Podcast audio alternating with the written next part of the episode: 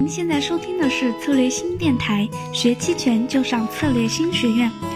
听了上期的音频内容，对于看对方向却输钱的情况，是否还存在疑虑呢？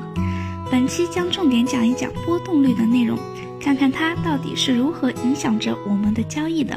让我们一起来听一下沈老师的分享吧。OK，前面已经有人在问，那我就说一下，我们再往后面拖一步，什么是历史波动率？什么是隐含波动率？前面已经在问隐含波动率了哈。其实历史波动率就是基于标准差的一个衍生运算。我们比如说右边后右上角有一个运算的一个公式，大家记不住也没问题，其实就是标准差的一个一个呃一个无偏估计乘以一个时间。然后重点是。我们现在可以简单的把历史波动率当做五零 ETF 在过去这段时间，或者说你做的，比如说豆粕的这个标的，它的真实的波动率，但实际市场会给出一个他们认为的波动率来，因为市场一定不会认为未来的过去的历史就一定是未来，未来一定是不确定的。比如说五零 ETF 的这个分布，它就不是一个严格的正态分布，对不对？所以说市场往往会给到。波动率一个相对的这个呃相对的和历史波动率不一样的一个溢价或者说是差价，隐含波动率其实我们从从从市场上来讲，它是从呃把价格带入这个定价公式反推的，这个反推出来的数字总体来讲，它一般都不是会和历史波动率相等，那它是怎么样一个形态？红色的线是历史波动率，二十日的历史波动率，那。蓝色的线是五零 ETF 的当月平值期权的隐含波动率。我们其实从这个图也大致能看得出来，从长期来讲，五零 ETF 期权的隐含波动率基本上是和历史波动率是高度相关的，这是第一个结论。第二个结论是大多数时间隐含波动率是比历史波动率高。第三个结论。是隐含波动率，它的突变性较历史波动率。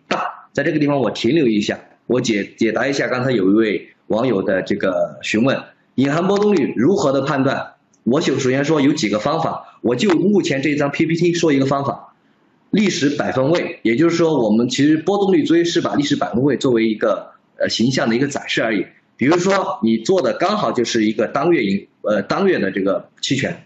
当月期权的隐含波动率在目前的五零 ETF 的三年的这个期限里面，它是处于什么样的一个一个位置？这是第一个。如果处于一个偏低位置，比如说在像呃处于目前的一个过去三年里面极低位置，那在这个时候，如果你想继续看空隐含波动率，那可能就要小心了。如果在偏高位置呢，那如果你想继续看多隐含波动率，你可能就要当心了。这是第一种方法。然后第二种方法呢，因为历史波动率和隐含波动率长期相关。而且历史波动率是真实波动率，那所以说，其实如果隐含波动率比历史波动率高的过多，或者说低的过多，也都是一个你值得参考的值。如果高的过多，隐含波动率可能得回落；如果低的过多，那隐含波动率可能也得要回升。所以说，其实我这里面就顺带说了两种方法啊。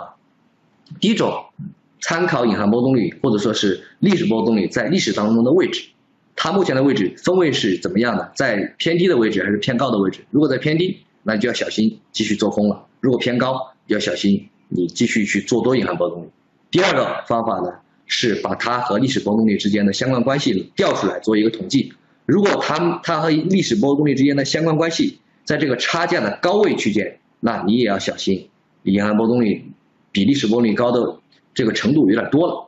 如果隐含波动率减历史波动率在负值的偏低区间，那 OK 了，你就要小心。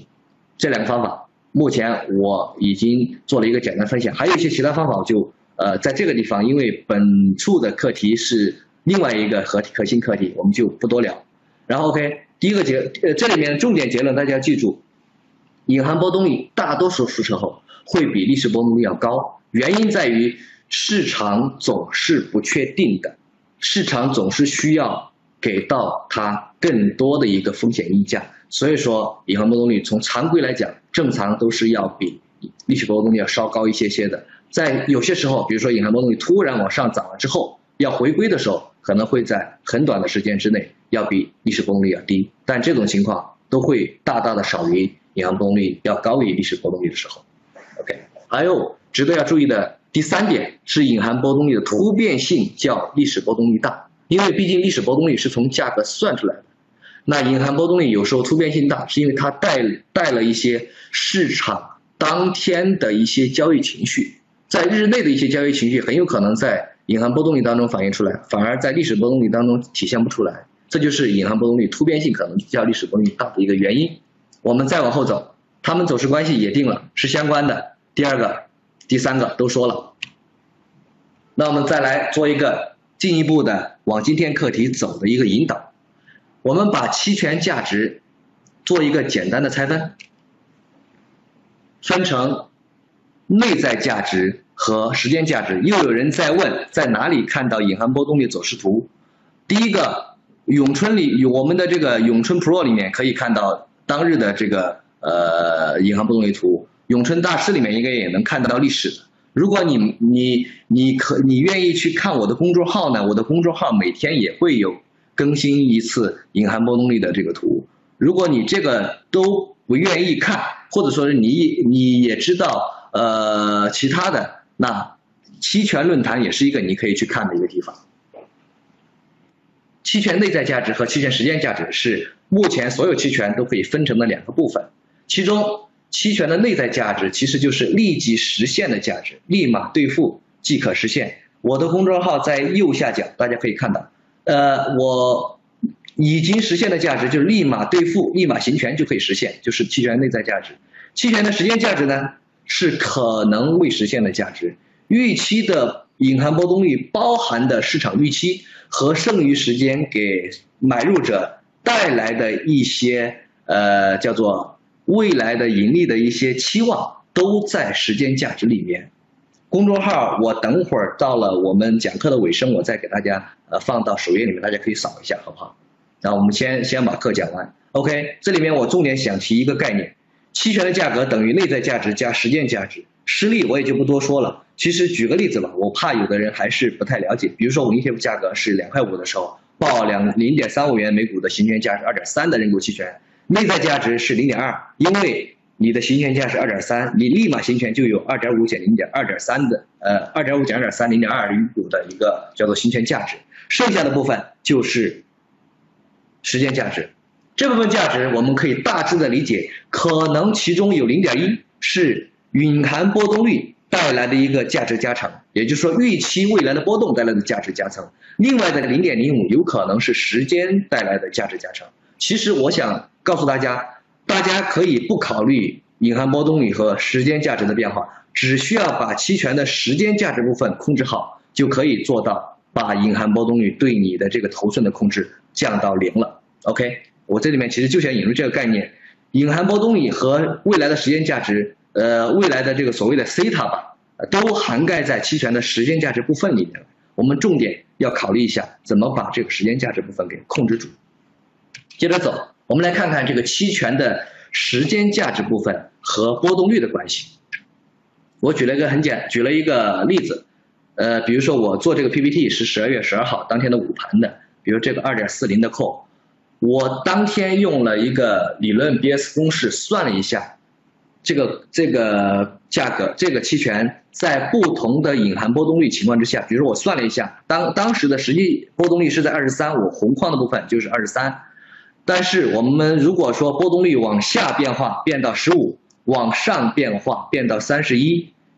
呃，这个变化过程当中你会发现，蓝色的期权价格减去红色时间价值，它们之间的差是不变的，这个差不变是内在价值，但是时间价值的部分是随着波动率的上涨，时间价值部分是在增加的。如果波动率下跌呢，时间价值也下跌了，那这就有个基本结论。期权的时间价值部分是与波动率是正相关的。第二个，我们要看看和到期剩余时间的关系。同理的，目前的这个零呢，就是目前的当前位置，就是当前的今天。如果往后走，一这个地方就是明天，二就是后天，三就是大后天。那同样的这个。对时间价值和波动率正相关，这个也是后面我们可以去说一说的。我先把这个地方说完。蓝色线减去红色线的部分，这个内在价值部分，重点是这个时间价值部分，随着时间的推移也会慢慢的减少。那期权的时间价值和剩余时间是负相关的。OK，这是第二个结论。接着我们就想想看了，这里面我举了个例子，举了一个例子，说说是呃期权的价格和时间价值是负相关的。比如说这里面呃五零 ETF 过去这半年基本上是呃震荡的。这我这四个红框的位置呢，其实价格基本上是相等的，四个收盘价的位置。那我们来看，其实这里面我也举了两个期权的例子，在这四个价红圈面对的这个日子里面，它的这个价格你会发现是不断的降低的。这个不断降低，我们没有考虑波动率的因素，价格没有变，其实更多的是时间的消耗，这就是时间价值给期权的价格带来的一个。变化，我们来看这个几个这两个期权，它的 K 线也是一样的，它们的现货价不变，但是随着时间的推移，它的这个价格在逐渐的往下走，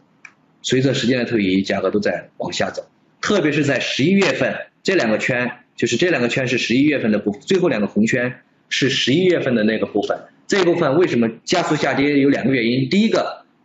临近到期，第二个隐含波动率在十一月份跌得很快，OK。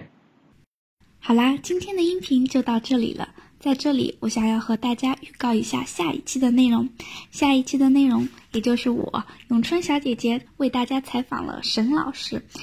我们敬请期待一下吧。沈发鹏老师结合当前市场发展情况和投资者的需求，特在成都开办期权提高班。课堂主要包括期权压力测试器的使用与制作，保险收益增强策略详解。波动率交易策略、期权风控方法等内容，将在二零一九年一月十九日和一月二十日成都展开培训。若您对期权提高班感兴趣，欢迎添加音频下方咏春小姐姐的微信找我报名哦。明天见呀！